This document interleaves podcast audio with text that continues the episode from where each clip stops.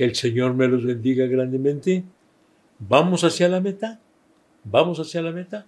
Hemos empezado un año nuevo, pero vamos en la dirección correcta. Vamos en la dirección correcta. Dios nos ayude, Dios te bendiga. Deseo con todo el corazón que usted y yo, como hijos de Dios, podamos proseguir en la meta que el Señor nos ha definido. Proseguir, proseguir. ¿Por qué proseguir? Pues porque algunos no, no siguen, ya no siguen la meta. Dicen que algunos han cometido esta trampa de que van corriendo, van corriendo por ahí, por, por la pista, pero finalmente alguien se desvía por un por una, eh, camino más corto para ganarles a los demás, pero no, no están haciendo lo, correcto, no están prosiguiendo a la meta, están tomando eh, veredas eh, torcidas, están tomando caminos incorrectos. Lo que necesitamos hacer es proseguir a la meta. Pero el punto que ahora quiero enfatizar, de acuerdo a la palabra de Dios, es proseguir, prosigo a la meta, porque hay muchos motivos para no proseguir, hay muchos impedimentos a través de nuestra vida cristiana, el ánimo se nos va, ya no puedo seguir y, constantemente escuchamos de hermanos, pues ya no puedo seguir, hermano, ya no, ya no puedo seguir en el camino del Señor, tengo muchas pruebas, tengo muchas luchas, tengo muchos impedimentos, tengo muchos obstáculos. ¿Sabes qué? El proseguir a la meta es un asunto de que reconocer que va a haber muchos obstáculos en nuestro camino, porque no querramos eh, encontrar el camino completamente libre. No, siempre va a haber obstáculos.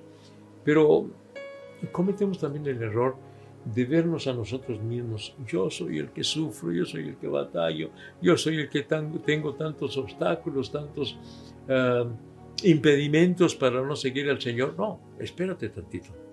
Si consideramos la vida de Pablo, la vida de Pedro, la vida de los apóstoles, la casi totalidad de los apóstoles murieron violentamente, unos aserrados, otros crucificados, otros descuartizados, otros este, se los comieron las fieras.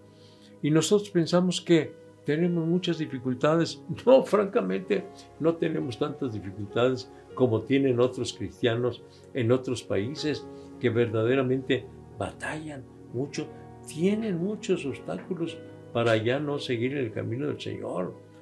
Yo no niego que tenemos obstáculos, pero el Señor quiere darnos la fortaleza, el poder para proseguir, para proseguir.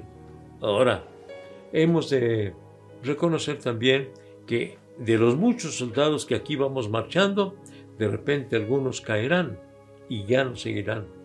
Pero si no vamos a seguir porque aquellos cayeron, eso no es una razón válida para no proseguir. Tenemos que continuar adelante. Porque ese ha sido también otro de los problemas, de los obstáculos para muchos cristianos. No, pues es que vi que aquel hermano, que aquella hermana, inclusive que aquel pastor ya no siguió y mire, pues sí, pero eh,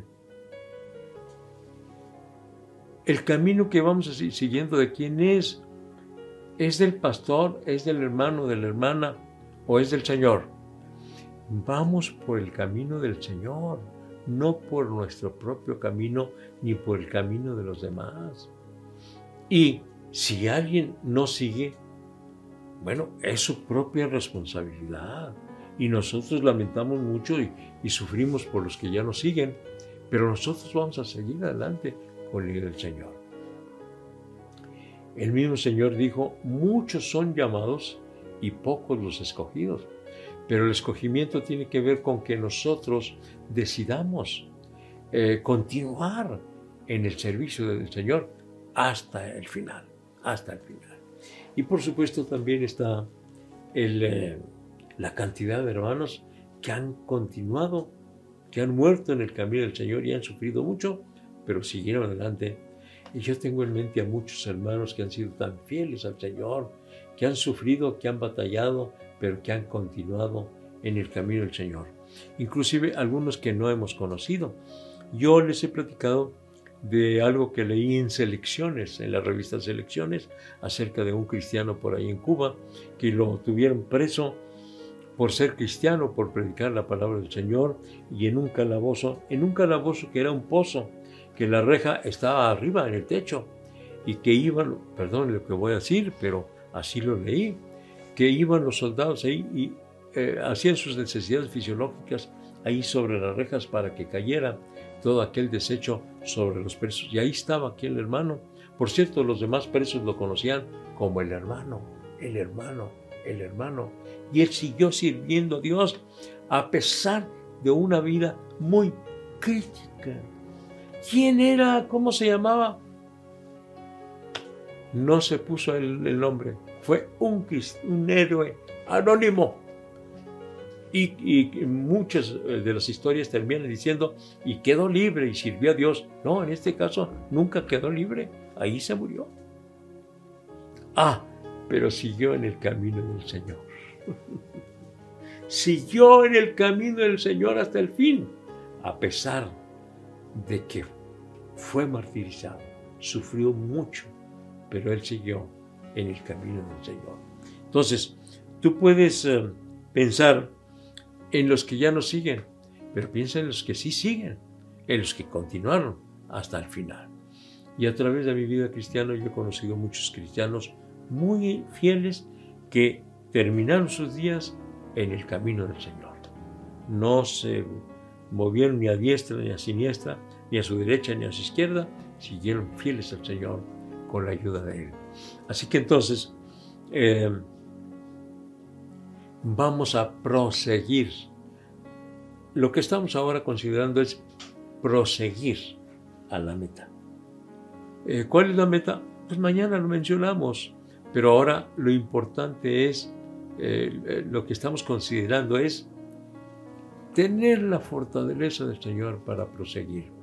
Y debo decirte lo siguiente, mira, en el, progreso del peregrino, es decir, en el libro que escribió Bunyan, el progreso del peregrino, cada vez que se sentía débil el peregrino, leía la palabra de Dios, leía la palabra de Dios y dice que ese era alimento para continuar en su camino, el peregrino, el peregrino, para continuar hasta el final.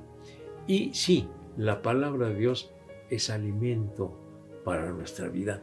Cuando no solamente leer como cualquier otro libro, sino, sino por decirlo de alguna manera, comer la palabra de Dios.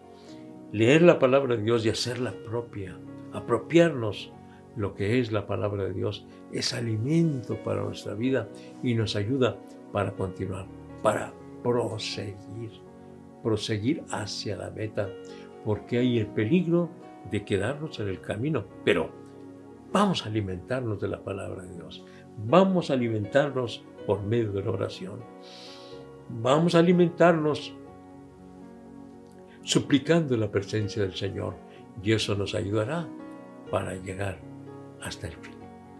Gloria a Dios. Eh, estamos viviendo un año más, pero como alguien dijo, un año más vivido es un año menos que vivir. Pero vamos, aquí, con la ayuda de Dios, vamos a proseguir hasta el final. ¿Estás triste? ¿Estás mm, desalentado? Vamos a unirnos en oración y vamos a pedir al Señor su auxilio para proseguir. Levántate en el nombre del Señor y vamos adelante. Padre, aquí estamos, Señor, suplicándote tu auxilio, suplicándote tu ayuda. Eh, deseamos continuar adelante, Señor, a pesar de las luchas, a pesar de las pruebas, a pesar de las dificultades. Queremos continuar adelante sirviéndote con todo el corazón. En tus manos nos estamos depositando, Señor. En tus manos nos estamos depositando, deseando que el Espíritu Santo nos dé la fortaleza, nos dé el poder para proseguir hacia la meta. En el nombre de Cristo. Amén. Amén. Hay que proseguir a la meta dice, al premio del supremo llamamiento de Dios en Cristo Jesús. La meta que el Señor nos está, o el premio, ¿verdad? Que el Señor nos está diciendo es el supremo llamamiento de Dios en Cristo Jesús. ¿Qué es esto? Vamos a considerarlo el día de mañana, 7 de la noche, Facebook Iglesia de la Trinidad. Vamos a proseguir al premio del supremo llamamiento de Dios en Cristo Jesús. Hasta mañana. Dios me los bendiga. Hasta mañana. Quédate conectado y comparte este mensaje lleno de vida.